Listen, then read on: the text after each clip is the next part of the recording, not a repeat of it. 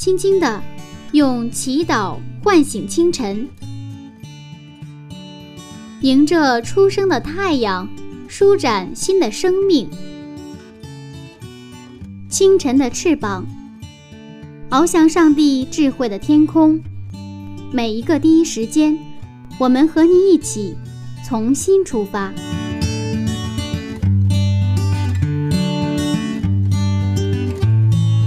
第一时间与上帝相遇，精彩人生从上帝开始。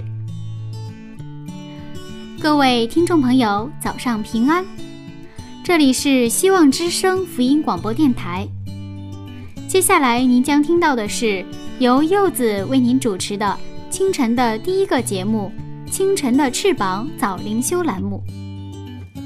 那新的一天开始了。您的心情还好吗？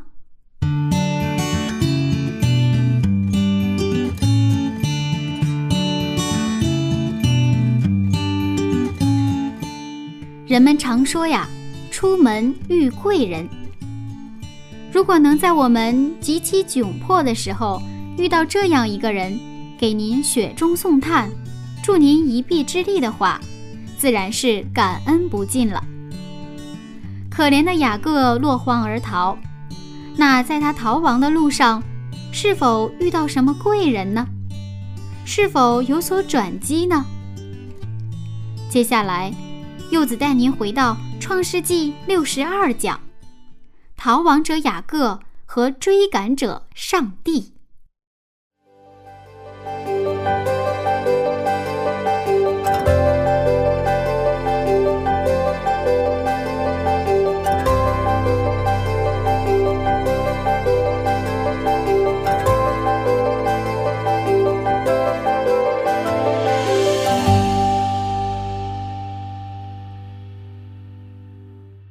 戴老师，我知道啊，最近师母是出差了，不在家。您一个人的时候，会不会觉得特别孤单，有点冷清呢？啊，还可以吧，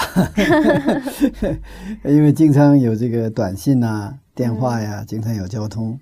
还有一个是我自己工作也很忙，嗯，所以说啊，觉得好像他不在家，但还是觉得在在一起。嗯嗯。虽然远隔千里之外，但是还是觉得在一起一样。对对对，还是有一个整体感啊，这个家的整体感。好，那今天我们要一起看一看雅各在逃亡的时候，他是不是孤身一人呢？是啊，那个我们今天的主题就是逃亡者雅各了哈。这个雅各呢，他就是按照这个他的父亲母亲这个伊莎和雅利百加的这个旨意，他就要到老家去了哈，就连夜就是跑掉啊。啊，当时当然没有手机，也发不了短信啊。他跑掉就是一个人嘛。那我们看看他一个人啊，到底发生了什么情况？我们先看经文哈，在二十八章的十一节，《创世纪》二十八章十一节，到了一个地方，因为太阳落了，就在那里住宿，便拾起那地方的一块石头枕在头下，在那里躺卧睡了。从别斯巴到哈兰。这是六十四公里，那么是一天的路程，啊，就这一天非常快，因为怕后面以少追来。大家有过这个经历吗？你在跑，后面有人追你，嗯嗯，所以一个失败者，一个逃亡者雅各，刚刚他拿到了长子的名分，长子的福分，但是很快就发生了一个转转变了，是吧？现在他呢在外边，而且露宿街头。没有驿站，没有旅馆，他躺躺在那个就是那个旷野里，枕着石头的那个心情是非常沮丧的，是不是？嗯。刚刚还是很喜悦，你看我得到了，我得到了，是不是？而且这个是偷的，偷着得到的，就偏得的，所以他可能那种有一点那种高兴的心情啊，还是偷着乐的那个心情是很强烈。但是转眼一下，这个急转直下，他的状态是吧？现在我。我现在不是在家里啊，在外边，啊，他想我怎么会沦落到这个地步？我是很有心计啊，我很聪明啊，是吧？我哥虽然很善武，但是呢，他他他玩不过我呀。但是怎么突然一个早上就会到了这个地步？一天六十四公里，急行军一样，现在身体也是非常的疲乏。嗯，我们不知道有没有过露宿的经历哈？听一个年轻的牧师讲哈，他说呀，他在教会里讲道，因为教会里讲道的话，讲的都是一个都是道道理嘛，对吧？就是这讲的是一个比较，有时候感有时候感觉到很抽象哈。嗯他总感觉到自己哈就没有真实的生活在信仰的状态当中，他觉得自己讲到自己也觉都觉得是空的，就是好像那糠了的萝卜一样。所以有一天他做了一个决定，他打算像耶稣一样，因为耶稣是没有地方住啊，是不是？他就到车站广场，就跟那些露宿街头的人一起在那露宿在这个广场上。等到他回来以后，另外一个牧师就问他：“你露宿街头的感觉如何？”这个年轻的牧师说：“那些露宿街头的人，都是盖着一层那个纸壳箱子，我是盖了好几层纸壳箱子，但是还是太冷了，我都睡不了觉。”他的意思是什么呀？他在真正经历露宿街头的时候，他稍微能经历了耶稣的心情。我想现在还有这样好的牧师哈，我觉得特别感恩呢啊，也真的是虽然呃不完美，但是这个牧师他真的想追随耶稣，他就想效法耶稣哈啊，因为他当他真的到这个广场去露宿街头的时候，那么他的生活已经不是理论了，他多少能够体会到耶稣的心情，也多少能体会到那些露宿街头的那些人的那种感觉哈。他们盖一一层，这个不是铺一层那个纸壳箱子还，还还在那儿睡，自己怎么样？好几层纸壳箱子还是冷，还是冷。那么雅各现在在旷野，在晚上是吧？然后枕着一个石头在那儿，变成了一个逃亡者哈啊！他不过他睡着的时候，怎么样？就出现了一个新的状况。我们看十二节哈。十二节，梦见一个梯子立在地上，梯子的头顶着天，有上帝的使者在梯子上上去下来。这个梦不一般啊，梦见了一个什么天梯梯？那这个梯子是不是有什么特殊的含义呢？是啊，这个是天梯或梯子是，这是预表耶稣基督的，就是他这个属灵的交通啊，是吧？属灵的交通呢，天地之间有这么一个关系，所以我们现在是通过耶稣基督跟天父发生关系。嗯，那么我们看到他一个人落荒而逃的时候，在野地里睡觉的时候，其实上帝其实并没有忘记他。嗯，我们继续看经文第十三节到第五十五节。十三节到十五节，耶和华站在梯子以上，说：“我是耶和华你祖亚伯拉罕的上帝，也是以撒的上帝。我要将你现在所躺卧之地赐给你和你的后裔，你的后裔必像地上的尘沙那样多，必向东西南北开展。地上万族必因你和你的后裔得福。我也与你同在，你无论往哪里去，我必保佑你，领你归回这地，总不离弃你。”直到我成全了向你所应许的。这个应许是不是好像在哪儿见过？是不是很熟悉啊？是啊，好像是曾经上帝也同样给过亚伯拉罕这样的祝福。对，那为什么亚伯拉罕还给过以撒？嗯，为什么上帝这时候又重复了一遍呢？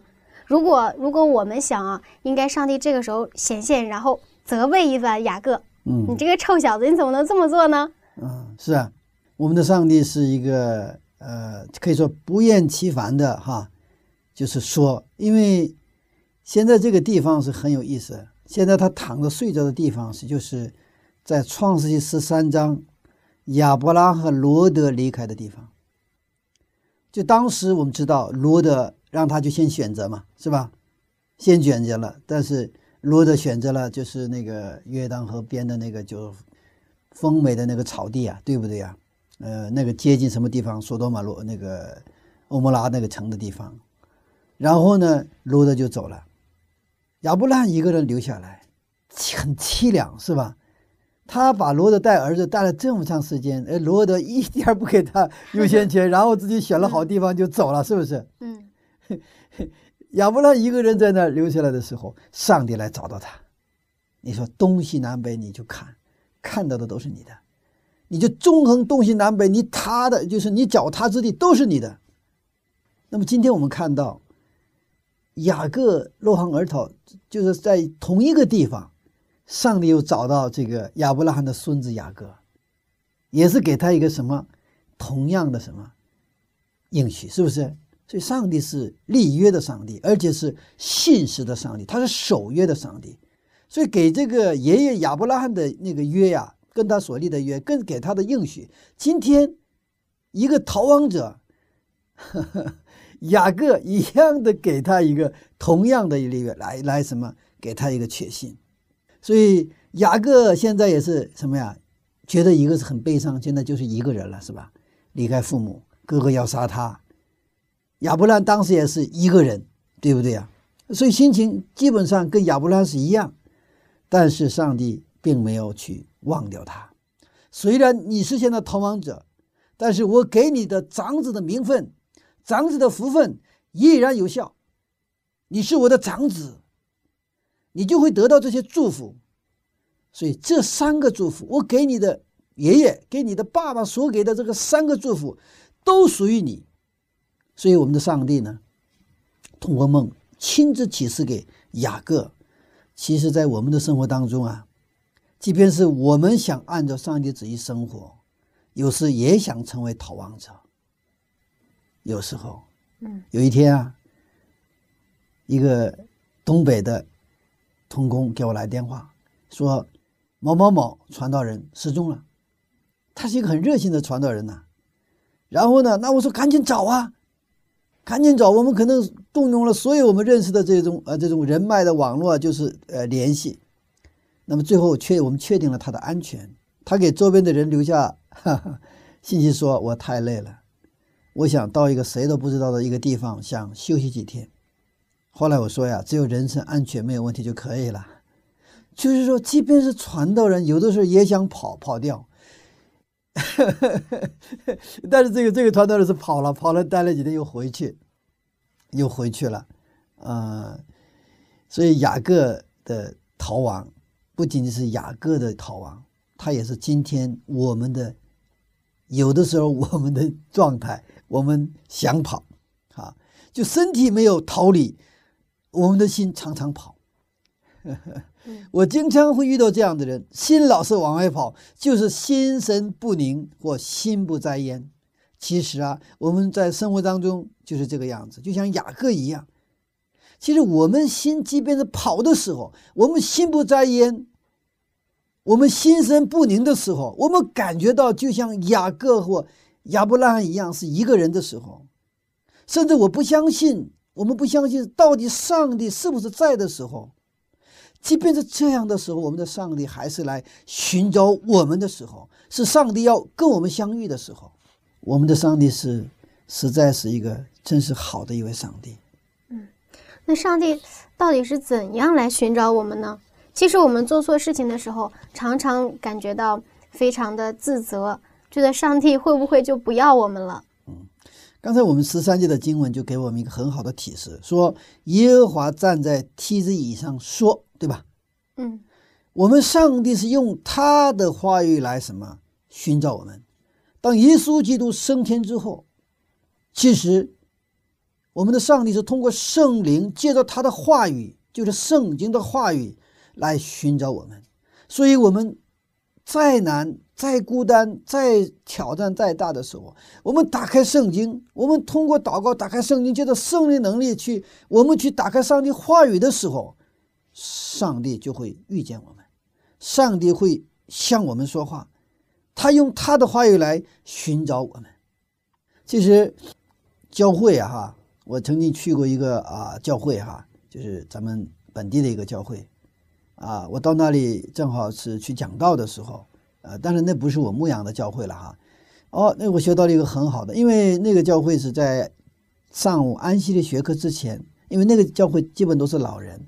哇，这些老人们出来这个去背圣经，那背圣经还挺长的。然后后来就问我，因为挺感动嘛，特别感动。然后我就问，我问这个教会的这个负责人说：“我说这是今天的特别活动嘛？”我说：“他不是，我们每个安息日都有早晨背诵圣经背诵。”哇，我说这个太好了，你们这个实在太好了。背诵圣经它有个很大的好处是什么？即便我们没有圣经的时候，即便我们在做工作还是做其他事情的时候，遇到情况的时候，我们脑子里就想起圣经的话，这个上帝向我们说话。咱们说的最坏的情况，可能有一天，也许可能进监狱了，没有圣经啊，怎么办呢？如果你把圣经都背下来，或者说你哪怕背下来一些圣经的主要的经文，是吧？那圣经的话语，你就默想你背诵的那个圣经的话语，那么圣经的话语就跟你同在，上帝借着他的话与你同在，啊，所以我们啊，这个今天呢，啊，上帝呢也是愿意，只有我们去打开圣经。上帝愿意与我们说话。嗯，那如果说我们特别的不想打开圣经，也不想祷告，那这个时候该怎么办呢？这是非常好的问题。就是我啊，我也是，嗯，当然现在这种情况就少了哈。我在刚信仰开始那个头几年的时候，当然有的时候连祷告都不想祷告，圣经也不想打开，是是吧？嗯。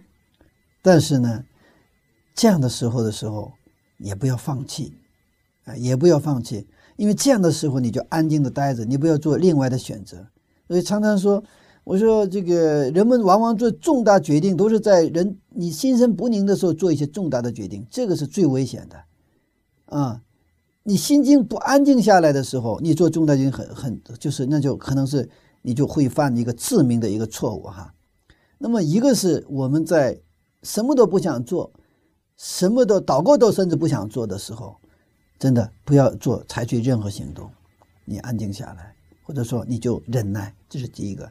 第二个，这个时候你可以寻找啊这个牧长啊，或者说你过去很尊重的、真正信仰好的人，去跟他去交流，你进入到一个团契当中，那么这个团契的呃这种。这种祷告的力量，团契的那种爱的氛围，会重新唤醒你，让你得到休息，让你有唤醒你的那种能量，或注入你能量。这个时候，你也能够一起来祷告，一起来赞美，是吧？一起来听到啊，这个是一个非常啊，就是一个有效的一个方法啊。当然，最重要是，真的我们要去忍耐，我们要去，真的是我们要去啊，这个求上帝给我们能力哈。能够让我们能够祷告，是吧？祷告不想祷告的时候，我说上帝啊，我现在不想祷告了。你不想祷告的时候，你也跟上帝交通，上帝啊，你帮助我，让我能够跪下来祷告。嗯啊，所以这这个是我们真实的经历，我们的一个现实当中的哈这种挑战的这种情况。那么现在你看，呃，还有一点很重要哈，上帝从来不会去这个放过我们。你看雅各逃跑的时候怎么样？嗯，他梦里就是显现了，知道吧？显现以后就跟他说话，啊，嗯，是吧？但是我们常常祷告的时候，也会觉得没有平安，这是来自于我们自己内心呢，还是真的是说没有得到赦免呢？啊，有两个方面吧，哈，嗯，一个方面呢，就是呃，我们的祷告祷告啊，要祷告祷到什么程度，你心里平安为止。心里不平安的时候，不要停下，一直祷告到什么，心里平安为止。你心中有安息的为止。所以我们啊，在训练青年的时候，常常给他们一个时间，要完成半个小时啊，多长时间？这是有一些理由的啊。为什么呢？因为我们的祷告太短。当然，你的真正到位的时候，你的信仰很充足的时候，可能就你不用很长啊，可能就。轻很很轻啊，就是说，呃，这个走路的时候可能你就也祷告，是不是？嗯，但是呢，我们在基本的这种祷告，就像单一里，他每日三次，对吧？定时祷告，我们需要啊，这种祷告要一个深入的、深度的祷告，我们也需要广度的祷告，我们也需要高度的祷告，但是我们常常是缺乏深度、广度、高度，很肤浅的祷告。所以那个时候你等于是就，那水还没烧开呢，对不对啊？那怎么煮了呢？是吧？有的时候这个冰呢还没有打穿，啊，冬天我们比如说去这个东北的话，那个冬天到湖里去打鱼的话，那个那上面有冰啊，你那冰给它打开，打开打打打打打，最后打开的时候，那水就冒出来，我们甚至鱼就跳出来，知道吗？嗯，你可能没有打过鱼的人不知道啊，都不用用网去挖，你只要把那个水打通的那个瞬间，那个冰下边的那个鱼就跳出来。所以我们的祷告者需要这种呃功夫，就是坚持祷告的什么平安为止。嗯但是呃，到这里还是想继续再深入的问一下，什么叫做打通的祷告？因为经常在自己祷告的时候起来之后，觉得好像还是不爽的那种感觉。哎，我们的祷告经常是这样，经常是我们可说这是跟上帝要这个要那个，要这个嗯。要那个，是吧？是，当然跟上帝耍赖有时候也没问题啊，就是撒娇吧，就是不叫耍赖，撒娇啊，就是子女啊，特别是女儿一般跟父亲撒娇嘛。呃，这个东西就是上帝肯定也说不会拒绝，但是呢，那我们祷告就是你的这种祷告最好是打开圣经祷告，跟上帝的交流，祷告是我们跟上帝之间就说这种交流和对话沟通，是吧？嗯、那么怎么样？怎么去跟上帝对话？我们就打开圣经，我们去读圣经，然后我们阿门，我们跟上帝说话。我们特别是我建议读那个诗篇，啊，诗篇更多的是真的是我说大卫的祷告就是我们的心情哈，那种内在的那种中心的那种祷告。那么说读诗篇，嗯，然后呢也赞美，对吧？就是跟上帝在一起，就是好像你跟恋人在一起一样，对不对啊？你不是跟恋人在一起是老是跟他要这个要那个要那个，那那叫什么谈恋爱呀？那根本不是了，对吧？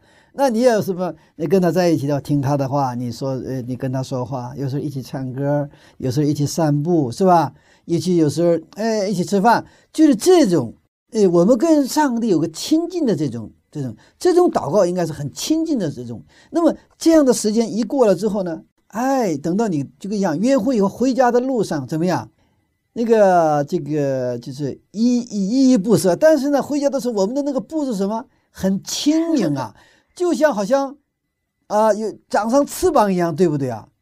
那个时候就我们没有什么不平安的问题了，我们心里很爽，我们心里很踏实，对不对啊？嗯虽然我回家的时候，那个呃，那个我的对象还不在我的身边，但是呢，我现在很充满，好像我得到了全世界一样。我们的祷告生活需要这样的祷告的生活，就是跟上帝。嗯，所以哼祷告充满的人，那脸色不一样，脸色不一样。所以祷告不是做给别人看，也不是做给什么教会的长老牧师看，祷告也不是做给上帝看，就是我们跟上帝的亲近。啊，你看，上帝是愿意主动的跟我们亲近。我们看这个雅各，这时候上帝主动的跟他亲近嘛。那个时候他已经觉得很难受、很沮丧，一个人对吧？觉得好像就剩下一个人的时候，他根本还不想祷告，对，想不想？他不想祷告，他躺在那里 睡着了。那上帝主动来找他，这是一个美好的信息，美好的信息啊。雅各是逃亡者，那么我们的上帝在这里就是角色是追赶者。是吧？雅各在逃亡的时候，上帝从哪里也追到哪里啊？从别是巴一直追到哪里啊？追到伯特利。嗯，我们的上帝是一个追赶的上帝，不管你跑路，不管你逃跑，不管你怎么怎么啊，就是逃到天涯海角，我们的上帝他会追你到天涯海角。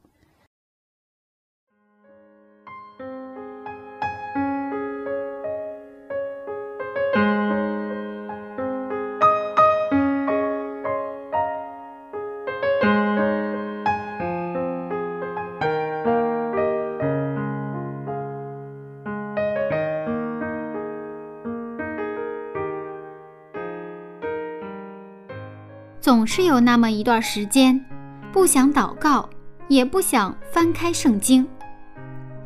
尤其当自己心灵软弱、疲惫不堪的时候，每当这时候啊，柚子的办法是听上一首特别符合自己心情的歌曲，当然是主内的歌曲了。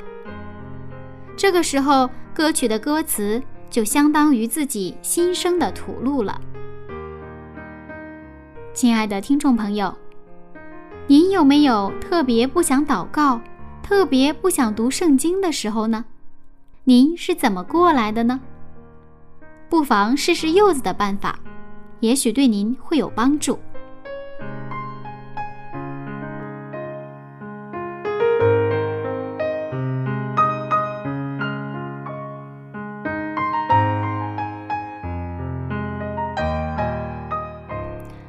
好了，现在我们就来听一首好听的歌曲吧。虽然不知道您现在的心情如何，希望听到这首歌曲能给您带来一天的好心情。名字叫做《哦，十字架》。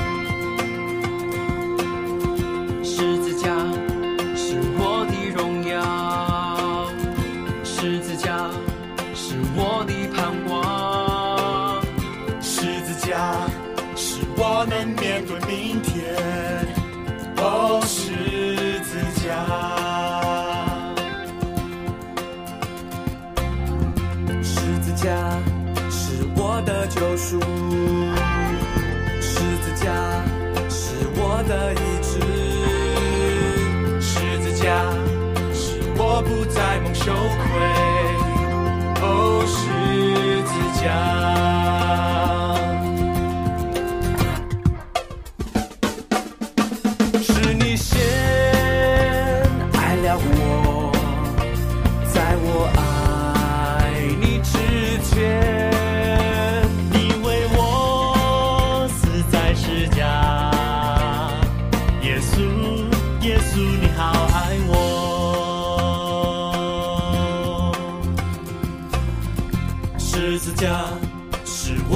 救赎，十字架是我的意志，十字架是我不再不羞愧。哦，十字架。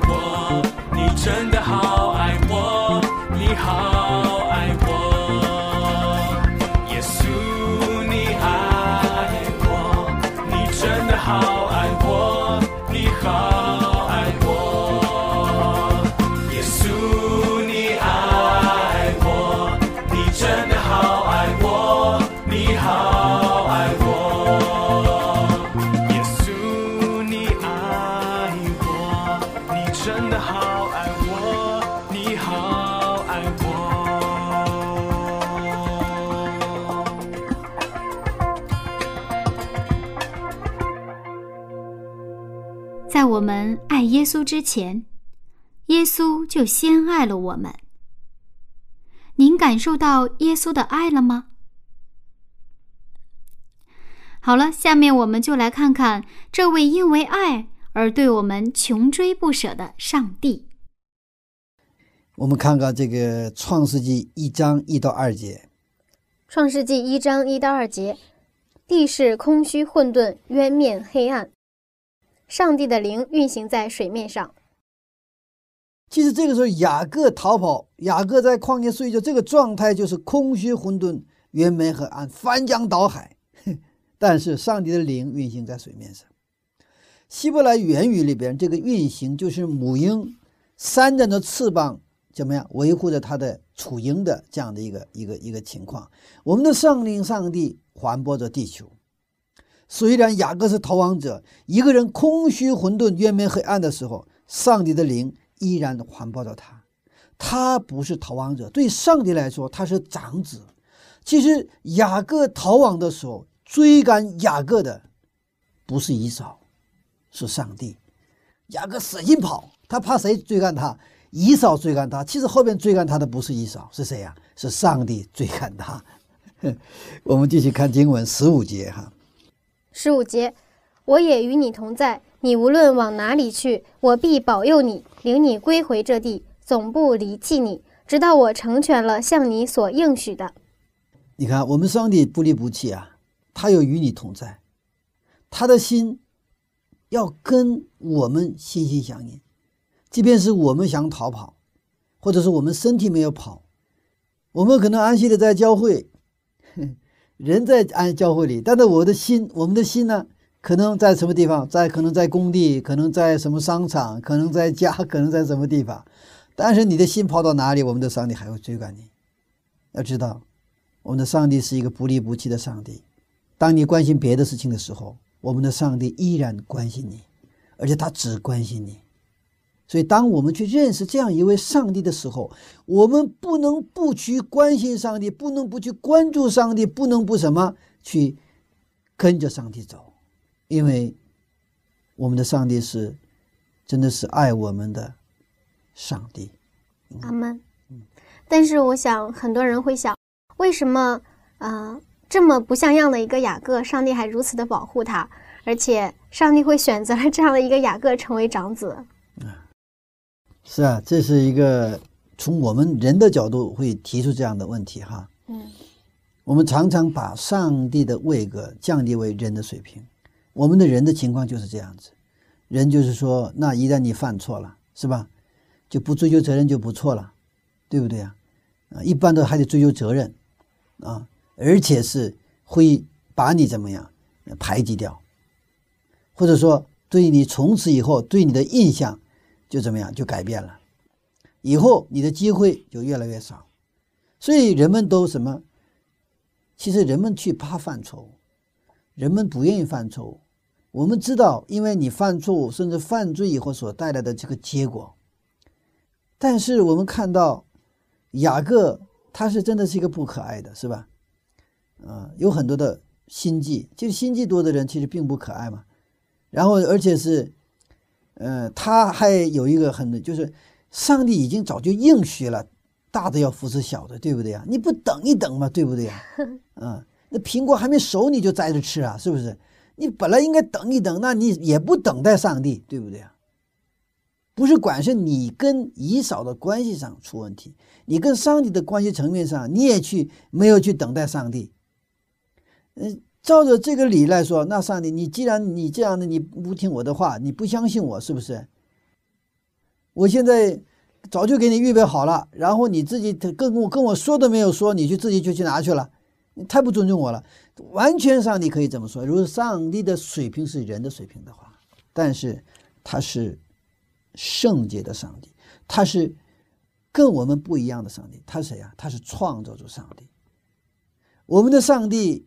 他不是因为我们可爱而爱我们，因为我们的上帝是因为他自己就是爱而去爱。上帝不能不爱，就像我经常讲的，灯它不能不发光，灯不发光就不是灯了，啊，所以这个灯发光是灯存在的一个什么一个形式。我们的爱，我们的上帝如果不爱，那上帝就不存在。所以上帝的爱。上帝追赶雅各，跟雅各有没有被爱的资格，有没有被爱的条件，一点关系都没有。而且，因为上帝爱了他，虽然雅各不可爱，跑路是因为他骗了骗了他的哥哥，但是上帝还是追赶他，找到他，对他说：“我总不离弃你，我跟你所立的约什么依然有效，你依然是我的长子。即即便是你骗了你哥哥，你还是我的长子。阿门。你看，你哥哥是是怎么样？他是在某种层面上是一个这个受害者哈，长子还是怎样？长子还是你雅各。我们的上帝在我们每一个人身上都有计划，上帝绝不放弃我们，除非我们先放弃。当我们站在上帝审判台前的时候，我们就要面对了，就要面对这些情况啊。所以，我们的上帝呢，啊，真的是永远不离不弃的上帝，而且是啊，信实的去守护在我们身边的上帝。如果你真实的感觉到，真实的与这样一位上帝同行的时候，我们的基督徒的生活就是从此就不一样了，不一样了。其实我们生活里啊，我们总是觉得我听话，嗯，我乖，然后上帝就喜欢我；我不听话，我捣蛋，上帝就不喜欢我了。所以这是跟我们小时候家庭里的教育有关系啊，就是应该乖，应该听话，没问题。但是我们要学到另外一个一个世界，什么呢？我们不听话，我们的父母还爱我，嗯，是吧？是这样的啊。但是呢，呃，我不听话的时候，我父母就伤心。我听话了，上我父母什么呢？他非常高兴，对不对啊？但是即便我不听话，我们的上帝还是爱我们。所以说，但是为了我们父父，因为但是我们希望我的父母开心呐，高兴啊，那我所以听话，所以。呃，这个不是在家庭里、教会里也是一样。即便不好好信，也要好好对他。即便他可能带着不同的动机，甚至不好的动机来到教会，也要好好好的爱他、待他。这就是什么呢？我们把上帝的品格在教会里彰显出来的时候，如果你的行为因着我们的行为而去得到待遇的话，行为好得到好的待遇，行为不好。得到不好的待遇，那教会跟社会没什么区别啊。那么教会变成另外一个社会，教会就不再是一个分别为生的地方。当然，我不是说不需要纪律，不需要制度，也不是说不需要这个惩戒，是吧？有的时候，所以警戒需不需要？需要的。爸爸有时候给打儿子嘛，是吧？这个需要。但是，个打儿子不是说他是爱带着爱的流泪的那种打。打的时候，爸爸的心比儿子还疼，所以我们的上帝也是一样哈。当我们去认识这样一位上帝的时候，其实包括我们的子女，包括我们的教友去认识这位一样上帝的时候，我想我们的生命会发生改变，我们会越来越什么像耶稣基督。嗯，说到这里，我想起啊，我们教会里有这样一个现象，就是很小的孩子，我们发现他不像小孩子。他就跟大人的信仰是一样的，嗯，然后很安静，看起来很虔诚，嗯，这样是不是不是很好的状态呢？这个这看具体情况了，但是一般的哈，呃，我在教会里看到的这种情况的话，就是呃，往往啊乖的孩子，我我一般比较，呃，怎么说呢？就是从呃不太相信，嗯，他只是没有条件，一旦有条件，他是可能最不乖的孩子。往往在教会里有点愤青啊，有点不太听话呀。这种孩子我比较觉得，因为他这种孩子呢就比较这个率真嘛，很真实啊，就是不是说是谈不上真实吧，最起码的话，他会把他的内在的东西露出来了，是吧？哎，那个底子都露出来了，那是表面很乖，但是里边它没露出来，那不是一露出来不知道什么情况，那那破坏力就大了，是吧？嗯，所以。呃，当然了，那我们即便露出来，并不我们去鼓励，就是说那种没有规矩啊，不是鼓励这个东西。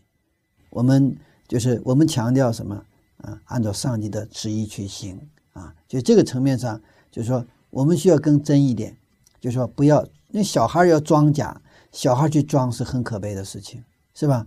嗯，因为你现在小孩，比如说大了，你可能自然而然就装。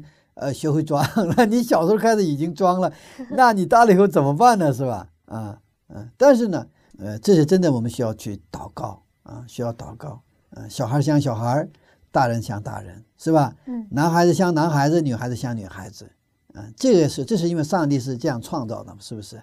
呃，比如有有时候人的是有的是四十多岁、五十多岁了，还像二十多岁的小姑娘一样，有的姊妹哈，啊，那个有那个也不是很美，哈 哈，有四十岁的美，五十岁的那种美都不一样的哈，就像这个春天的绿哈，秋天的那种红黄蓝一样，是不是？这种上帝给我们的生命是非常非常丰富的，绚丽多彩。呃，绚丽多彩的。我们接着看哈，当雅各那么在旷野里做了一个梦，是吧？然后天体里上帝在同一个地方，亚伯拉罕跟罗德离开的地方，再次重复那个那个约哈，那个应许。嗯，这个时候我们看这个雅各怎样，他睡醒了，是不是？然后他说了什么呢？我们看经文哈，第十八节。十八节，雅各睡醒了，说：“耶和华真在这里，我竟不知道。”你看，他他睡醒了之后说。我他一直以为他是一个人，对不对啊？嗯，他觉得很孤单。他我的命怎么这个样子？是不是？我可已经得到了长子的名分和得到了长子的福分，怎么我现在变成了一个人？就有的时候像我们一样，我们我现在基督徒了，我现在怎么会遇到这种事情？我信主了，而且是我现在就是这个把自己献上了，但是为什么还要经历这样的苦难？我们可能也会说。雅各也是一样情况，他是这么想，但是他睡醒之后，他得到上帝的话语之后，是吧？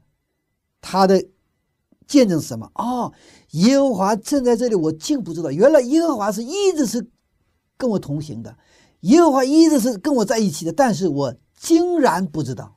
注意这个字儿，一个字儿，竟然不知道。但是他什么让他发现了？是上帝的话语。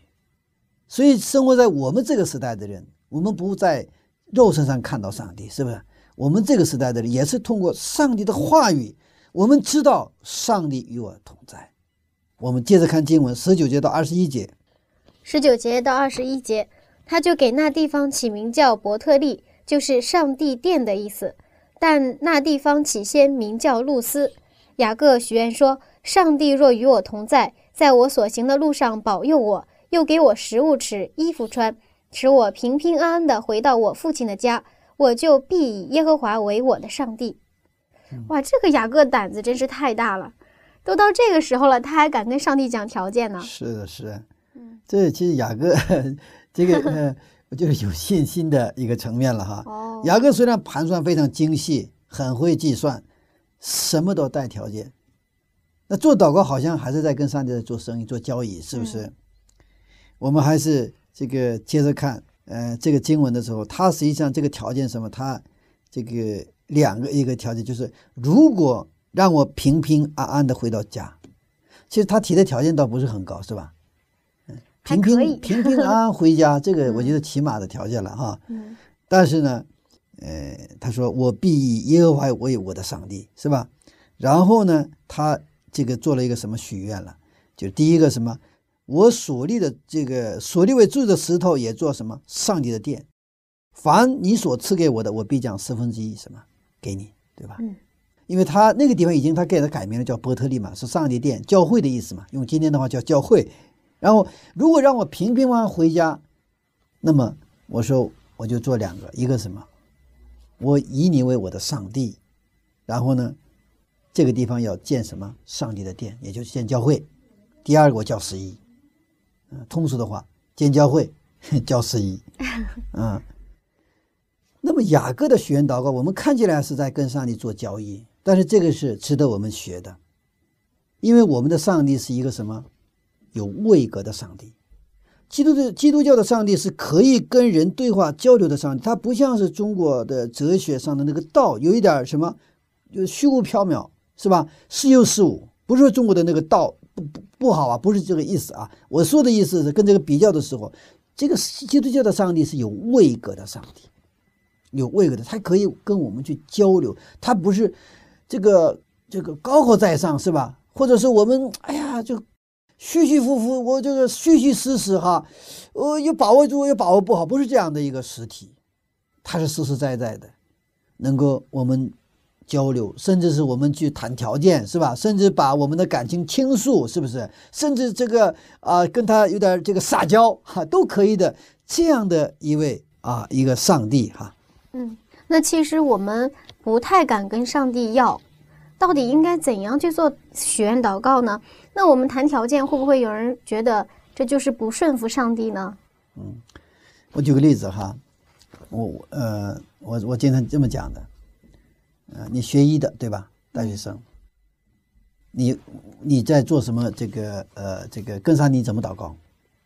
嗯，让我顺利毕业，让我能够做医生，然后呢，这个我我能够这个为这个好好服侍教会，是吧？嗯，很好，你的祷告很好，那你的祷告的高度还不够，你的深度也不够，广度也不够。你应该这么祷告：上帝啊，你让我成为中国最好的医生。我提条件嘛，但是如果你让我成为中国最好的医生，那我会把我的一生、我的所有的收入，我怎么样，我全部要奉献给你，这是可以的吗？上帝喜悦听这样的祷告，而且你这样的祷告的许愿祷告的时候，这个会成为你的人生的目标。我要成为最好的叫医生，医生。那我可能是我要成为世界最好的医生，那可能很具体了。我要成为世界什么最好的心脏外科医生，对吧？然后我要给这个联合国秘书长动手术，是吧？他们选那那那谁那你就比如说那个秘书长现在心脏有一些啊状况，对吧？那寻找医生最好的在哪里啊？哪里哪里是吧？中国哪里哪里的什么医生？荣耀归给上帝。阿门。所以我们的祷告啊，真的是我们要跟上帝求，这个就是信心的祷告，不是按你的水平祷告。所以我们要打开圣经，我们要听他的话，上帝对我们的应许。我们指着圣经当中给我们的东西，指着那个我们说：“上帝，你不是这么说了吗？”所以，上帝，我要这个，你给我。上帝应许亚伯兰说要成为万民的祝福啊！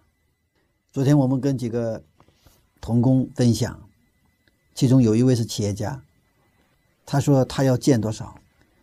他说建五千家教会，哇！他要开五千家连锁，他要开五千家教会。这个这个这个企业家朋友他是进步了。他在一年前见到的时候，因为当时有人介绍完了去，因为他是基督徒企业家，然后这个还没有受洗，然后呢，因为我是做过企业嘛，然后呢，有人介绍让我跟他去交流，然后这么认识了嘛。但是当时他有一句话特别感动我，他说我要做上帝特别恩待他。我从来没有想过我要他原来做天然气的，我从来没有想过我要做这个这个餐饮业，我餐饮业非常瞧不起的。但是我现在做发现这个连锁不得了。那么现在现在他的意向是，我说建一千个连锁店，然后这一千个连锁店都在安息日的时候都停下来做一千个小教堂。哇，我感动了，我特别想帮他，为啥？我说我们牧师们都没想过，我说要开一千家教会是不是？我们可能觉得一个牧师开一百家教会那已经不得了了，对吧？可能想都没想过哈。那这次一年之后我们见面了，他说我要开五千家，愿上帝帮助他。阿门。真的，这个我们跟上帝大大的求，张开我们的大口。我们四篇八十一篇讲了吗？张开我们的大口，上帝会填满充满我们啊！所以这个。不过这个雅各的学员祷告倒不是很大，我说给你建一个教会在这个地方，对吧？另外一个我叫四一啊，呃，还有他挺平平安安回家。当然这个已经是进步了，为什么？他落荒而逃的时候，他觉得就是一个人，他现在感受到了上帝是什么跟他同在的，是吧？所以现在恢复了跟上帝的关系，上帝呀，这样，所以这是一个非常美好的一个从失忆到重新恢复的一个基督徒的一个形象。愿这种。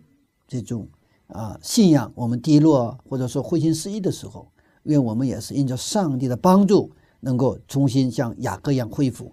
这个时候，我们做一个许愿祷告。那么不是这个情况时，我们也做一个许愿祷告。我们做大大的，是吧？上帝大大的使用我们，但是不是为自己？为谁？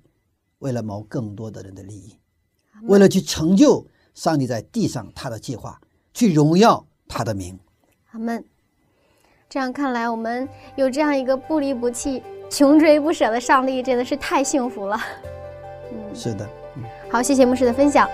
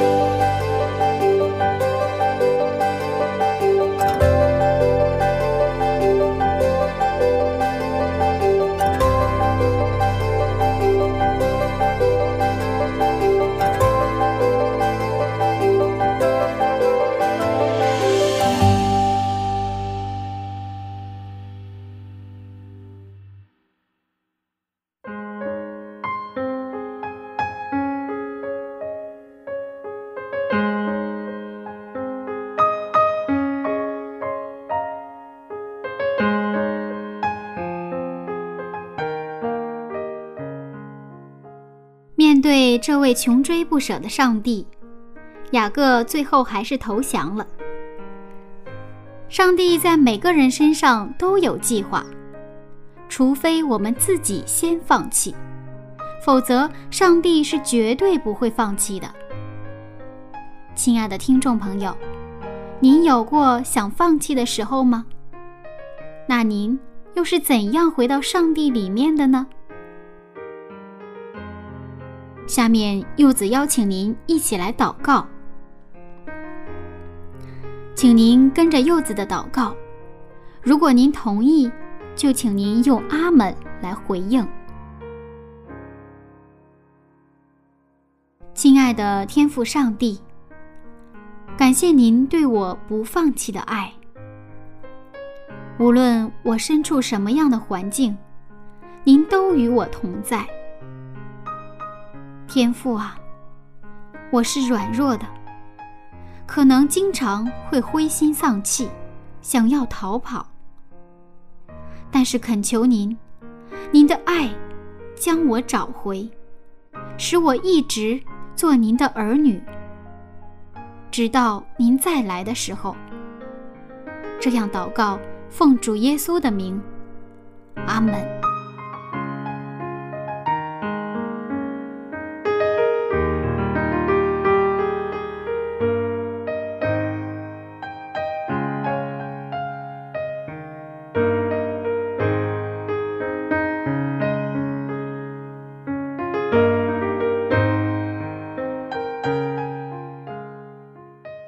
各位听众朋友，我是柚子。今天我的节目马上就要结束了，那这个早晨您有收获吗？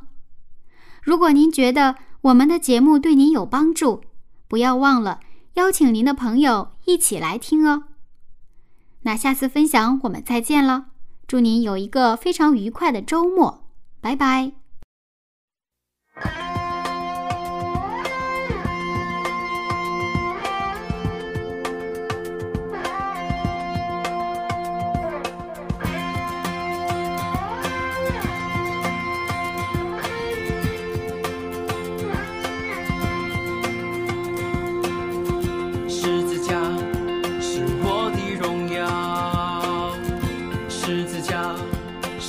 我的盼望，十字架是我能面对明天。哦，十字架，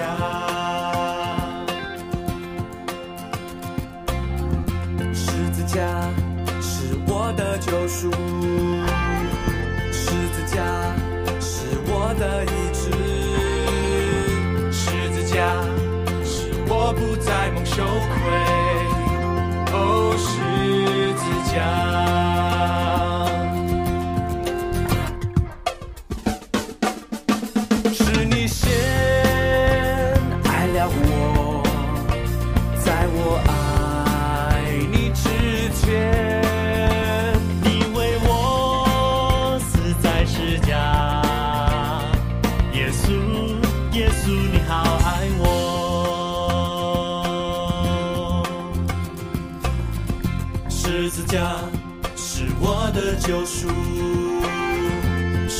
架是我的意志，十字架是我不再不羞愧。